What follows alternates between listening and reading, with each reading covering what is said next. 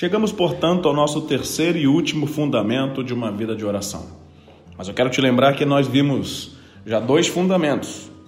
O primeiro fundamento de uma vida de oração se baseia no fato de que a oração é um prazer e não apenas um dever. Ou seja, precisamos ver o tempo de oração diária como um relacionamento com Deus e não como um dever ou uma disciplina legalista.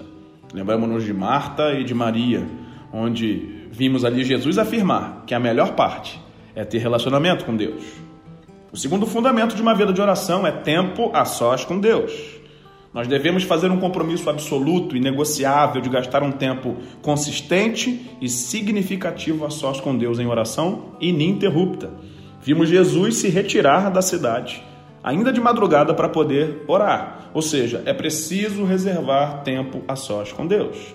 E o terceiro fundamento de uma vida de oração é a oração precisa ser biblicamente orientada.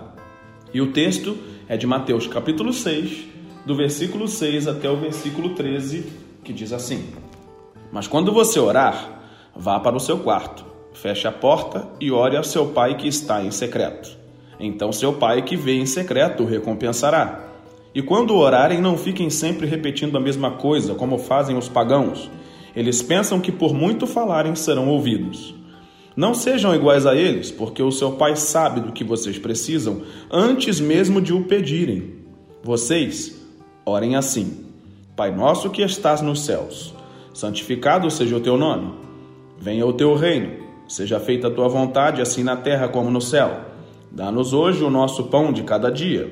Perdoa as nossas dívidas, assim como perdoamos aos nossos devedores e não nos deixes cair em tentação, mas livra-nos do mal, porque teu é o reino, o poder e a glória para sempre.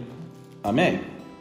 Veja que nesta oração tão simples, em que Jesus está ali respondendo aos seus discípulos, quando eles fazem um pedido, se Jesus poderia ensiná-los a orar, ele então ensina um modelo de oração. Versículo 6 Jesus está dizendo que quando nós orarmos, esta oração deve ser em secreto. E ele, inclusive, adverte contra aqueles que faziam orações apenas para serem vistos. No versículo 7, ele adverte contra as vãs repetições, como se fosse uma forma de barganhar algo diante de Deus. Versículo 8 fala do cuidado de Deus conosco o que exclui a necessidade de colocarmos Deus contra a parede para nos dar o que nós necessitamos. Já o versículo 9 nos fala sobre a oração propriamente dita, que se inicia como um ato de louvor e de adoração a Deus, quando nós glorificamos e exaltamos o nome do Pai Eterno. O versículo 10 passa por um pedido do agir poderoso e soberano do nosso Deus, entendendo que a vontade dele é sobre todas as coisas. Versículo 11 nos ensina a pedir o nosso suprimento diário. O 12 fala da necessidade de mantermos uma harmonia no nosso relacionamento vertical com Deus e horizontal com o nosso próximo. E o 13 termina com a orientação para pedirmos a Deus que nos guarde daquilo que temos imensa dificuldade de realizar sozinhos, livrar-nos do mal. E então, vemos o encerramento com o reconhecimento do senhorio, poder e glória de Deus. Devemos aprender com Jesus na escola da oração. Nossa oração precisa ser orientada pela palavra de Deus. E o nosso maior mestre, o próprio Filho de Deus, nos deixa preciosas lições. Precisamos aprender com Cristo.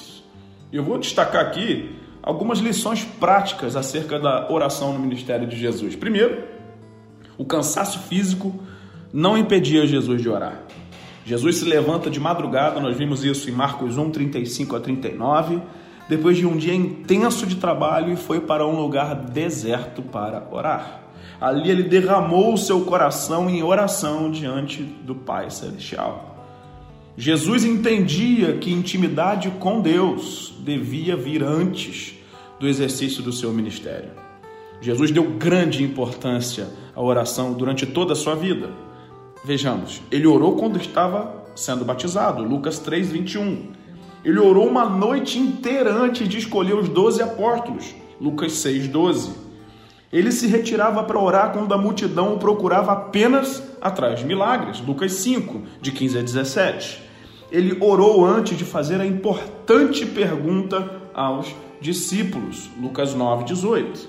Também orou no Monte da Transfiguração quando o Pai o consolou antes de ir para a cruz. Lucas 9, 28. Ele orou antes de ensinar os seus discípulos a oração do Senhor. Lucas 11, 1, ou aqui em Mateus 6. Jesus orou no túmulo de Lázaro, João 11, 41 a 42. Orou por Pedro antes da negação, Lucas 22, 32. Orou durante a instituição da ceia, João 14, 6, João 17, de 1 a 24. Orou no Getsemane, Marcos 24, 32. Orou na cruz, Lucas 23, 34.